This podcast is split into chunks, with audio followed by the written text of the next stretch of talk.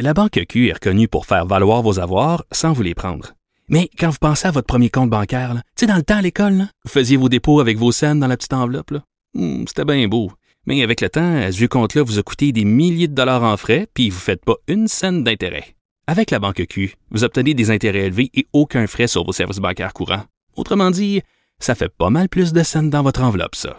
Banque Q. Faites valoir vos avoirs. Visitez banqueq.ca pour en savoir plus.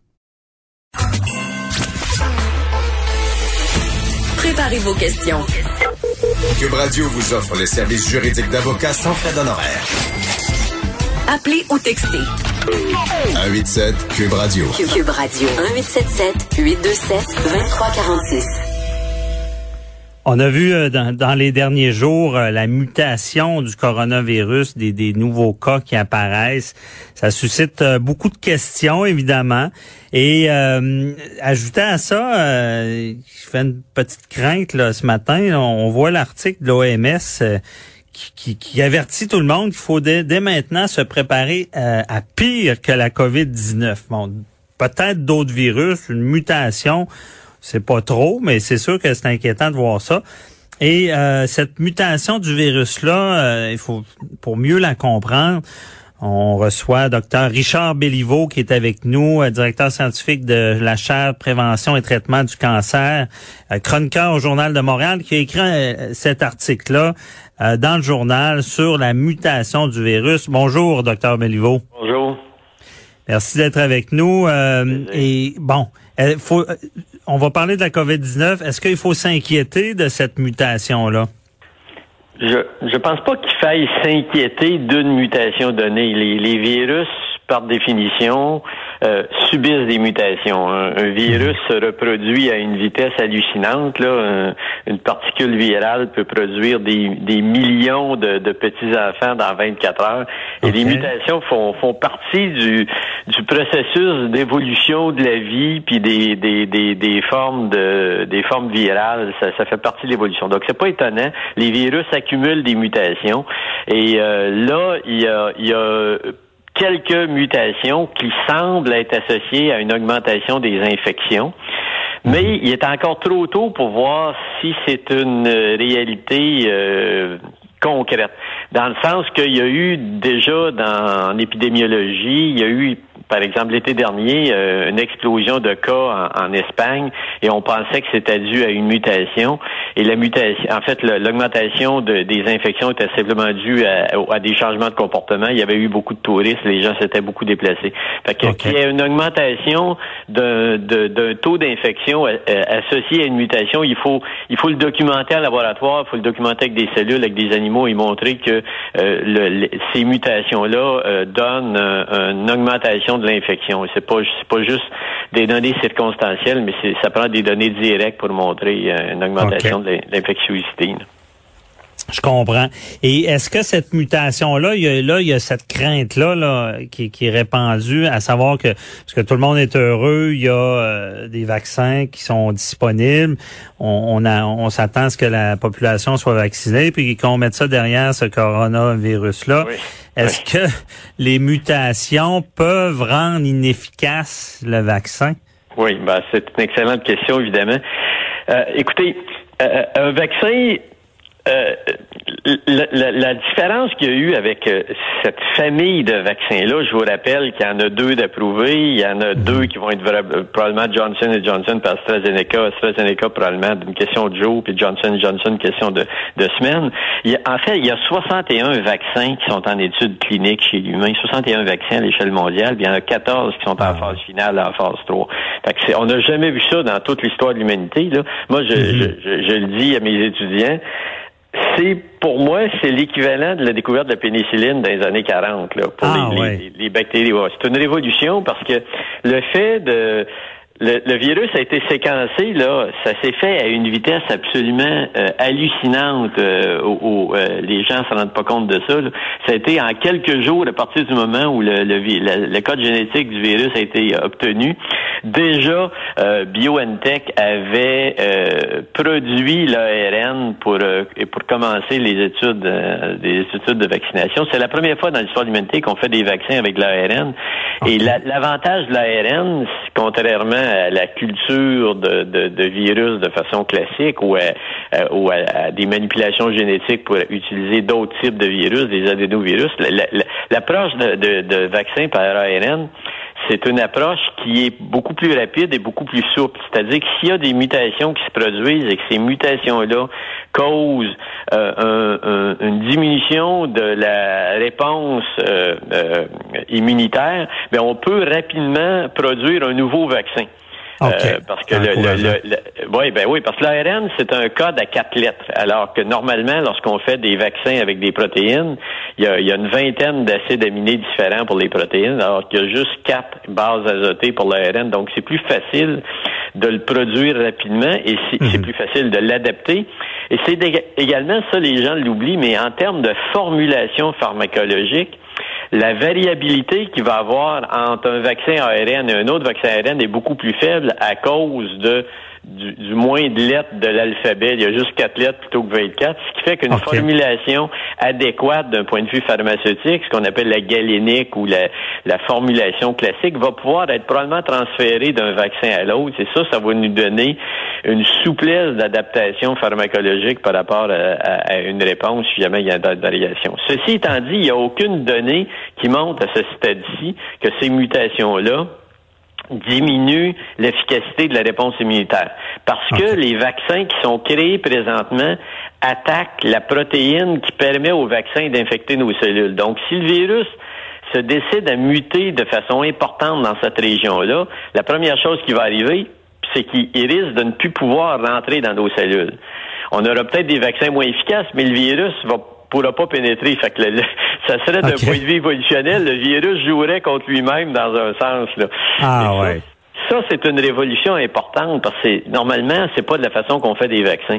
On fait des vaccins généralement contre l'ensemble des protéines virales, mais là, dans ce cas-ci, parce qu'on avait le mécanisme biochimique d'action du virus, on savait que la protéine S des spicules réagissait avec le récepteur ACE2 de nos cellules, on a pu faire le vaccin simple seulement, en fait, contre la clé qui permet au virus de rentrer dans vos cellules. Quand on fait des vaccins de façon classique, on fait, on injecte euh, une personne au complet. Là. C'est comme si, si vous étiez le virus, c'est comme si je vous injectais vous au complet. Alors, que ce qui vous permet de rentrer dans votre maison, c'est la petite clé que vous avez dans votre poche gauche. Alors, ce qu'on a fait avec les nouveaux vaccins contre les coronavirus, on a pris juste la clé dans votre poche gauche, puis on a fait des anticorps contre cette clé-là. On a changé serreux. ben oui, c'est plutôt que d'avoir un, ensemble d'anticorps qui sont pas qui sont pas neutralisants. Là, on neutralise la clé qui vous permet de rentrer chez vous. Donc, c'est la, la nouvelle approche. Et ça, c'est une révolution conceptuelle et c'est la raison pour laquelle je pense qu'il faut être positif par rapport aux vaccins qui sont disponibles parce que ces vaccins-là présentent une efficacité absolument inouïe, des vaccins efficaces à 94-95% Là, on voit pas ça de façon régulière. Et euh, ces vaccins-là ciblent justement le talon d'Achille du virus. Donc, euh, je pense qu'il y a lieu d'être optimiste et il faut se rappeler que la population vulnérable, c'est la population très malade des CHSLD. 97% des décès qu'il y a eu causés par la COVID, c'était des gens qui avaient déjà des comorbidités, des gens qui étaient déjà très malades. Et ça, c'est une population qui va être vaccinée rapidement. À fin janvier, on va probablement avoir la totalité de cette population-là qui va être vaccinée.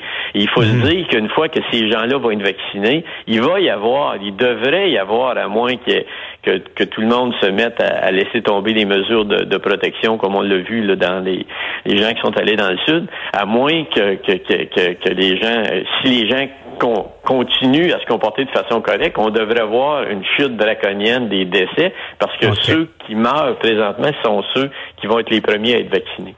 Ah, c'est bon, c'est encourageant d'entendre ça. Euh, docteur Béliveau, j'ai pas le choix de vous poser une sous-question avec ce que vous avez dit là sur euh, que, que ce vaccin-là est historique, la mobilisation, la rapidité. Oui. Euh, est-ce que on est-ce qu'avec le cancer, parce que là, on parle beaucoup de, de, de COVID-19, c'est comme si tout le reste n'était pas important, mais le cancer, c'est une maladie qui, qui tue beaucoup de gens, qui c'est un peu un fléau. Est-ce qu'on on a mis à l'international la même énergie pour le vaincre, est-ce, ou est-ce que euh, l'exemple de, de, de, la mobilisation de la COVID pourrait servir au cancer, par, par exemple? Ben, vous avez, vous avez absolument raison. Il faut, faut, faut se rappeler que au, Québec, là, euh, 80, plus de 90% des décès, c'était des gens en, qui étaient âgés de plus de 70 ans. C'est zéro, c'est seulement 0,5% des décès qui ont touché les moins de 50 ans.